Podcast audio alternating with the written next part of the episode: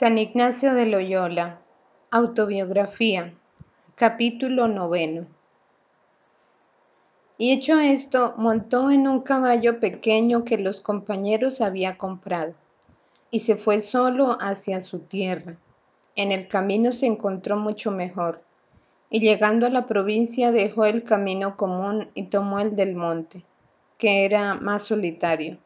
Por él caminaba un poco encontró dos hombres armados que venían a su encuentro, y tiene aquel camino alguna mala fama por los asesinos, los cuales después de haberle adelantado un poco volvió atrás, siguiéndole con mucha prisa y tuvo un poco de miedo.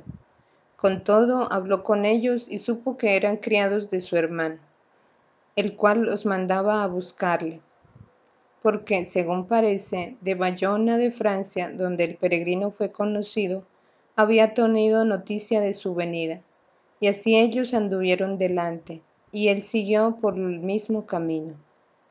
Y un poco antes de llegar a la tierra encontró los susodichos que salían al encuentro, los cuales le hicieron muchas instancias para conducirlo a casa del hermano, pero no le pudieron forzar. Así fue al hospital y después, a hora conveniente, fue a buscar limosna al pueblo y en este hospital comenzó a hablar con muchos que fueron a visitarle de las cosas de Dios, por cuya gracia se hizo mucho fruto, tan pronto como llegó. Determinó enseñar la doctrina cristiana cada día a los niños, pero su hermano se puso mucho a ellos, asegurando, asegurando que nadie acudiría.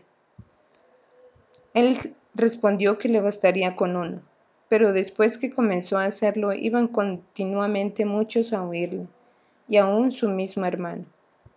Además de la doctrina cristiana, predicaba también los domingos y fiestas, con utilidad y provecho de las almas que de muchas millas venían a oírle. Se esforzó también en suprimir algunos abusos, y con la ayuda de Dios se puso a ordenar en alguno. Verbi gracia en el juego hizo que con ejecución se prohibiese, persuadiéndolo al que tenía el cargo de la justicia. Había también allá un abuso, y era este, en que aquel país las muchachas van siempre con la cabeza descubierta, y no se cubren hasta que se casan. Pero hay muchas que se hacen concubinas de sacerdotes y otros hombres y les guardan fidelidad, como si fuesen sus mujeres. Y estas es en común, que las concubinas no tienen ninguna vergüenza en decir que han, que han cubierto la cabeza por alguno, y por tales son conocidas. El cual uso nace mucho mal.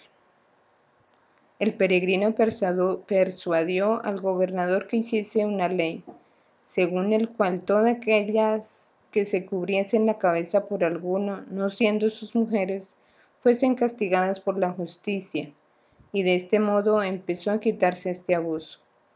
Hizo que se diera la orden para que a los pobres se les socorriera pública y ordinariamente, y que le tocase tres veces al día el Ave María esto es, por la mañana, al mediodía y la tarde, para que el pueblo hiciese oración como en Roma.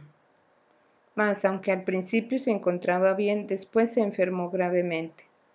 Y después que se curó, decidió partirse para despachar los asuntos que le habían confiado sus compañeros, y partirse sin dinero, de lo cual se enojó mucho su hermano, avergonzándose de que quisiese ir a pie y por, tal, y por la tarde el peregrino quiso conceder en esto de ir hasta el fin de la provincia a caballo con su hermano y con sus parientes. Pero cuando hubo salido de la provincia, dejó el caballo sin tomar nada y se fue en dirección de Pamplona. De allí a Amazán, pueblo de Padre Lainés, y después de Cigüeña y Toledo y de Toledo a Valencia. Y en todas estas tierras de los compañeros no quiso tomar nada, aun cuando le hiciesen grandes ofrecimientos con mucha insistencia. En Valencia habló con Castro, que era un monje cartujo, y queriéndose embarcar para venir a Génova. Los devotos de Valencia le rogaron que no lo hiciese, porque decían que estaba el mar de en el mar Barbarroja con muchas galeras, etc. Y por muchas cosas que le dijeron suficientes para ponerle miedo con todo, nada bastó para hacerle dudar. Y embarcando en una nave grande pasó la tempestad de la cual se ha dicho mención más arriba, cuando se dijo que estuvo tres veces a punto de muerte. Llegando a Génova, emprendió el camino hacia Bolonia, y en él sufrió mucho, máxime una vez que perdió el camino y empezó a andar junto a un río, el cual andaba abajo y el camino en alto. Y este camino cuanto más andaba se iba haciendo más estrecho.